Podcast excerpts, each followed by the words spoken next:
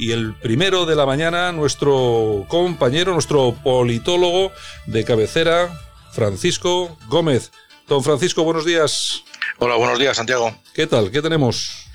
Pues mira, de todo lo que tú acabas comentar, de comentar, yo le daría especial importancia al, estudio serológico. Es una noticia que hoy todos los periódicos le dan la importancia que, tiene. Y a mí lo que más me ha interesado y más me ha chocado ha sido lo siguiente. Casi todos los periódicos lo que nos indica es que el 90% de la población, como tú has comentado, como tú has comentado no han tenido contacto con el, con el coronavirus, con el COVID-19. Sin embargo, eh, el mundo es el único que dice esta cifra. El resto lo que vienen a decir es que el 5% de la población es la que tiene anticuerpos. Yo lo que quiero es incidir sobre todo en este aspecto. Es decir, si el 90% de la población no ha tenido contacto con el coronavirus y hemos tenido la cantidad de personas infectadas y los índices de mortalidad que seguimos teniendo y que poco a poco es verdad que van disminuyendo, pero las cifras todavía son preocupantes.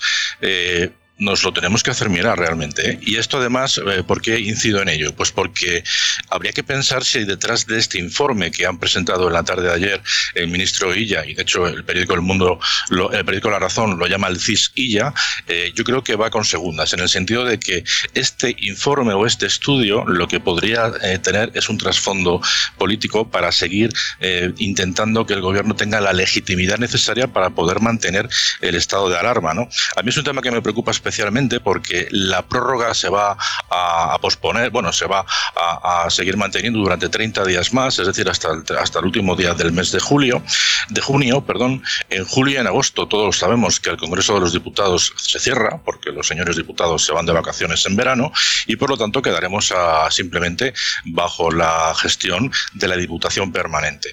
Habría que saber si la Diputación Permanente va a tener atribuciones para volver a gestionar una posible prórroga del estado de alarma. Y en el caso de que finalmente eh, la suma de los partidos eh, pues no permitan que a partir de julio se siga en estado de alarma, pues eh, vamos a quedar en una especie como de limbo, ¿no? Es decir, la situación va a seguir manteniéndose, aunque según los virólogos el, el virus teóricamente con el calor tiene que ir a menos, pero es preocupante porque estaríamos ahí un par de meses del verano en el que no habría una gestión directa de este problema, estaríamos un poco pues al albur de lo que fuera sucediendo simplemente por la evolución del virus y la gestión de los sanitarios, pero desde luego a mí me da bastante que pensar, me preocupa bastante esta posibilidad. ¿eh? Bueno, eh, yo la cifra es que realmente da un poco de miedo. La cifra eh, de ese 90-95% de población que no ha tenido ningún tipo de contacto con el virus, si con el 5% hemos tenido más de 40.000 fallecimientos, la que está por llegar pues puede ser grave. Sí, es que esto al final lo que está demostrándonos son muchas cuestiones. Lo que está demostrando en primer lugar es que nuestro sistema político ha fallado por culpa de esta crisis sanitaria. Y toda la gente que en este estos días se está manifestando ya de una forma poco a poco más incipiente en algunas calles de Madrid, tendría que plantearse dos cuestiones. Eh, mm, manifestarse en contra de este gobierno es lógico y es lícito, y yo creo que casi todos los que estamos escuchando esta emisora o, hablando en esta emisora estamos de acuerdo en este asunto, pero tendríamos que intentar dar un paso más. Es decir, la situación, la situación de la crisis sanitaria también viene, eh, también viene derivada de la propia mala gestión que todos los partidos políticos que tienen representación en el Parlamento han realizado. Es decir, que en el día de ayer todavía estuviéramos debatiendo si tenemos que llevar o no mascarilla de forma obligatoria, ya por sí mismo sería justificante necesario o justificante básico para que el gobierno tuviera que plantearse eh, salir inmediatamente de sus atribuciones. Pero es que la oposición tampoco ha gestionado este asunto correctamente y tampoco desde el primer momento ha preguntado al gobierno si tenemos que llevar la mascarilla o no. Es que estamos hablando de algo tan simple como protegernos para proteger a los demás. Y ni tan siquiera en algo tan básico ni el gobierno ni la oposición han sido capaces de ponerse de acuerdo. O al menos uno exigírselos a los otros. Por eso te digo que a mí es, una, es un asunto que me preocupa especialmente, porque, claro, eh, si hacemos las cuentas matemáticamente, ¿cuánta más gente tiene que morir? Si el sistema está agotado, como dicen los sanitarios, porque dicen que están reventados de trabajar, y aunque ya les han llegado EPIs, pero bueno, todos sabemos que las denuncias por parte de los, de los sindicatos de sanitarios están cayendo eh, una detrás de otra, pues eh, cuando llegue el otoño, ¿en qué situación vamos a estar? ¿Con un cerca de 85% de la población sin que haya pasado esta enfermedad? Yo creo que es un tema como para que nos preocupemos especialmente y no andamos y no andemos metidos en, en vaguedades como si Ayuso ha pagado o no ha pagado el apartamento. En fin, esos son, eh, como ya sabemos todos, pues eh, artificio, eh, fuegos artificiales por parte de la oposición para, para desviar la atención, pero aquí lo importante es que hay un 90% de la gente en España que no lo ha pasado. O sea, vamos a ver de lo que estamos hablando a estas alturas después de 60 días, que por cierto es otra noticia importante que destaca también en la razón, son 60 días de inestabilidad absoluta de este país en un sistema en el que se ha permitido que el, estado de alarma se haya aprobado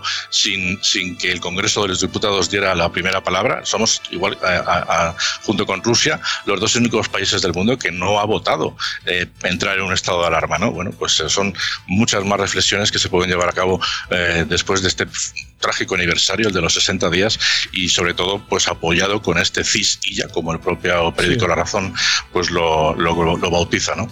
Está claro. ¿Qué más tenemos? Pues bueno, también podemos comentar que eh, durante estos 60 días se han dilapidado 134 mil millones eh, del PIB. Es decir, eh, podríamos estar hablando de que todas las medidas que el gobierno ha estado presentando son medidas absolutamente fake. Es decir, si partimos de la base que desde que empezó el confinamiento, la crisis sanitaria en España, el gobierno solamente había gobernado 60 días, es decir, no, 40 días, mejor dicho, porque lleva escasamente ciento y poco, pues habría que empezar a plantearse el porqué de la gente todavía cuando se producen sondeos mediáticos y sondeos eh, barómetros para ver eh, si el PSOE aguanta el tirón después de esta crisis, el motivo por el cual todavía sigue estando en cabeza, aunque como vimos en el último barómetro, las cosas están bastante igualadas. ¿no? Bueno, pues eh, si después de estos ciento y pico días todavía hay gente que sigue, bueno, pues como es lógico, después de las últimas elecciones, todavía lleva poco tiempo el gobierno, todavía sigue creyendo y dándole fiabilidad